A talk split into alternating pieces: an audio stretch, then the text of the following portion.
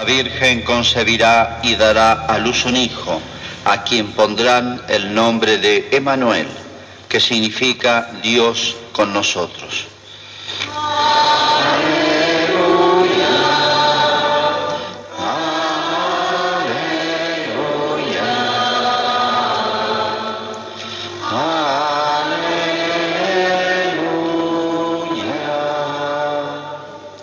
El Señor esté con ustedes. Evangelio de nuestro Señor Jesucristo según San Mateo. Este fue el origen de Jesucristo. María, su madre, estaba comprometida con José y cuando todavía no habían vivido juntos, concibió un hijo por obra del Espíritu Santo. José, su esposo, que era un hombre justo y no quería denunciarla públicamente, resolvió abandonarla en secreto. Mientras pensaba en esto, el ángel del Señor se le apareció en sueños y le dijo, José, hijo de David, no temas recibir a María tu esposa, porque lo que ha sido engendrado en ella proviene del Espíritu Santo. Ella dará a luz un hijo, a quien pondrás el nombre de Jesús, porque él salvará a su pueblo de todos sus pecados. Todo esto sucedió para que se cumpliera lo que el Señor había anunciado por el profeta. La Virgen concebirá y dará a luz un hijo, a quien pondrán el nombre de Emanuel, que traducido significa Dios con nosotros. Al despertar, José hizo lo que el ángel del Señor le había ordenado. Llevó a María a su casa. Es palabra del Señor.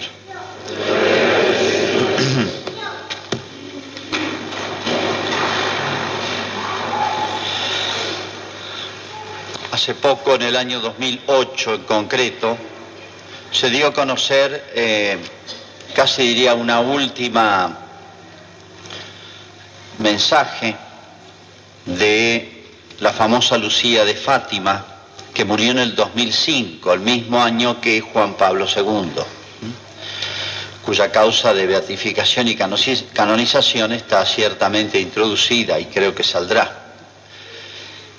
De Fátima la vidente, la que no solamente tuvo en el año 1917 esas comunicaciones del ángel, de la Virgen, etcétera, tal vez la más importante de toda la historia que ha habido, como apariciones o manifestaciones marianas, la más importante de la historia, sino que hay un hecho curioso y es que uno de los protagonistas, la Virgen se lo había dicho, te vas a quedar un tiempo más, vivió hasta los 97 años, para hacerme conocer, o sea, hacer conocer este mensaje de la María, que no es otra cosa que el mensaje del Evangelio.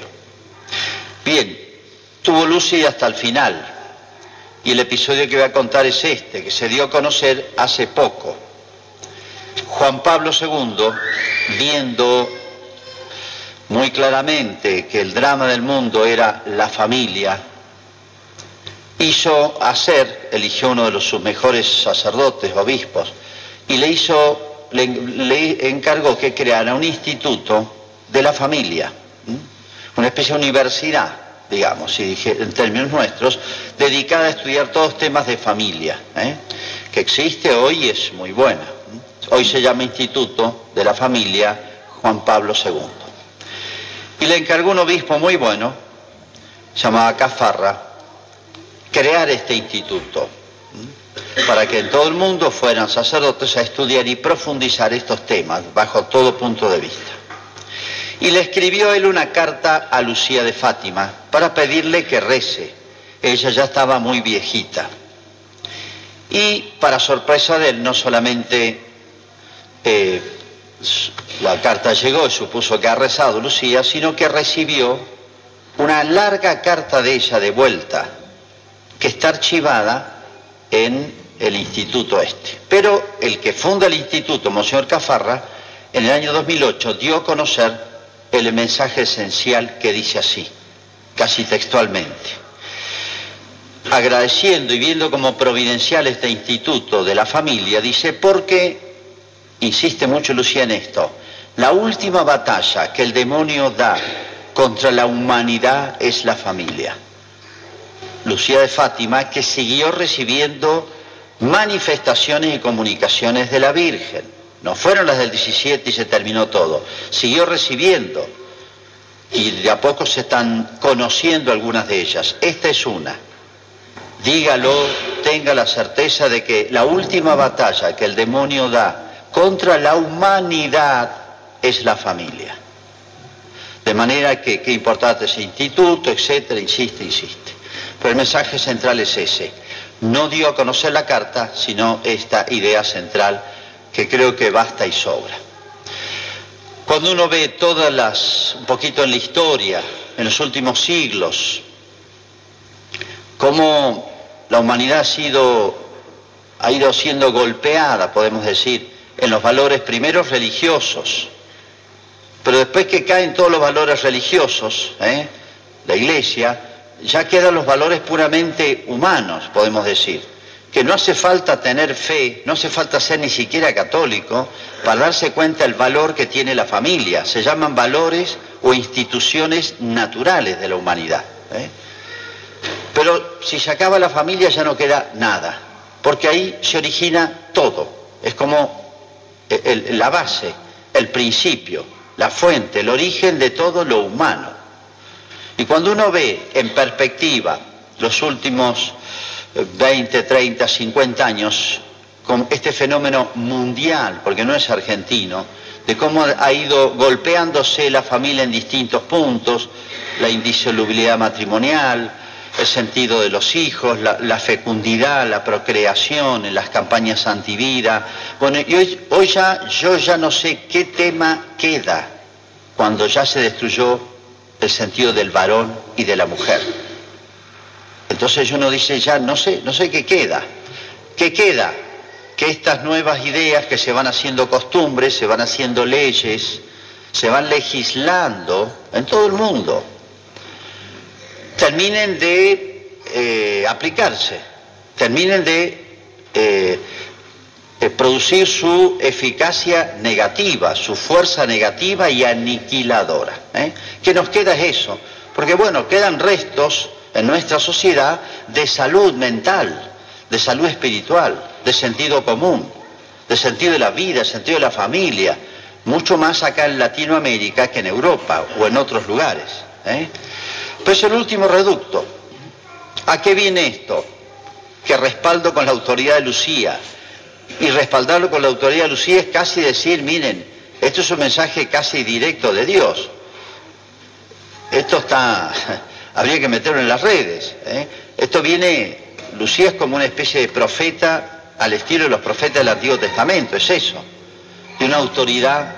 Pero miren, aunque no lo dijera Lucía de Fátima con su autoridad, aunque no lo dijeron los papas que lo han dicho cien veces, especialmente San Juan Pablo, es uno de los temas más centrales de todo su pontificado, yo creo que bastaría con observar un poquito nuestra realidad. Creo que estamos como adormecidos y no terminamos de tomar conciencia de lo que significa este fenómeno y lo que va a significar hipotecar la sociedad en las próximas generaciones. El problema de la humanidad no es económico, es también. No es la producción y que hay mucha población, es la distribución, es la justicia. Y el tema eh, fundamental es el hombre. El tema fundamental donde empieza y termina todo es el ser humano. ¿Y dónde se gesta el ser humano? La respuesta es muy simple, en el seno familiar.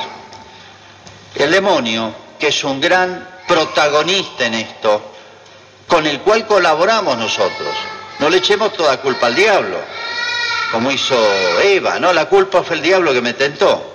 Sí, pero cooperamos, somos libres y, somos muy celosos de nuestra libertad humana, de nuestra autonomía. Queremos decidir. Se habla tanto de democracia como diciendo yo, todos somos actores. Eso significa de fondo la palabra democracia. Bueno, somos todos responsables entonces de este drama de la humanidad.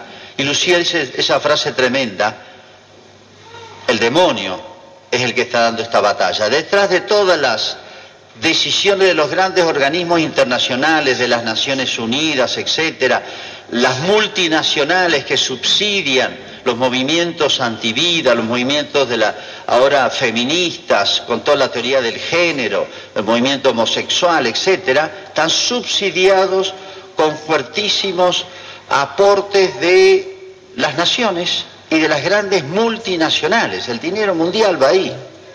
Por eso tienen tanta fuerza, por eso prosperan, por eso tienen prensa, por eso nadie se anima a hablar en contra de esto. Padre, este tema no hay que hablarlo en la radio, por ahí dice. Es un tema que mejor no tocarlo. Estamos todos de acuerdo, pero no se puede hablar. Estoy hablando en la radio ahora. Bueno, tenemos que tomar conciencia de eso porque hay como una especie de no conciencia de lo que puede, lo que está significando y va a terminar significando. Me estremecen esas dos frases. Una, el demonio libre esta batalla. O sea, el demonio que es el mucho más perverso que la perversidad humana. Sabe que toca ahí y gana todo, destruyó todo. Y por otro lado, esa frase de Lucía que dice es la última batalla, como diciendo, después, si logra esto, ya es como si el demonio ya se sentara a descansar. Ahora dejo que esto llegue hasta sus últimas consecuencias. Bueno, aquí viene esta introducción al texto que tan simplemente cuenta el Evangelio San Mateo, de cómo se produjo eh, la, última etapa del matrimonio de María y José y cómo fue concebido Jesús. Y hay una pequeña explicación que dar. Dice, María, Madre de Jesús, estaba comprometida con José y cuando todavía no habían vivido juntos, concibió un hijo por obra del Espíritu Santo. Aquí hay que explicar una cosita porque así está mal. Dice, estaba comprometida. No, no estaba comprometida, estaba casada.